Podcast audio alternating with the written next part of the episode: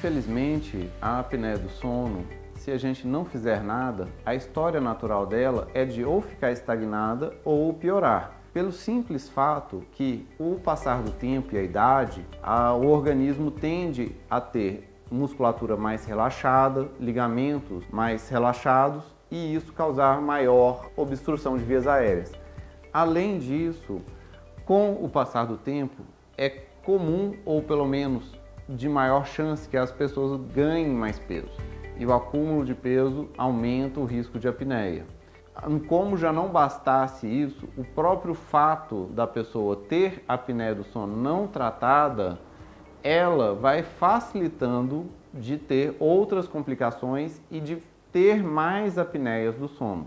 Então, se a pessoa não fizer nada, infelizmente a apneia do sono tende a manter-se estável ou piorar com o passar do tempo. Se você gostou dos nossos vídeos, se inscreva no nosso canal, dê aquele like, deixe os comentários, clique no sininho para receber as notificações e compartilhe, pois conhecimento, quanto mais difundido, melhor para todos.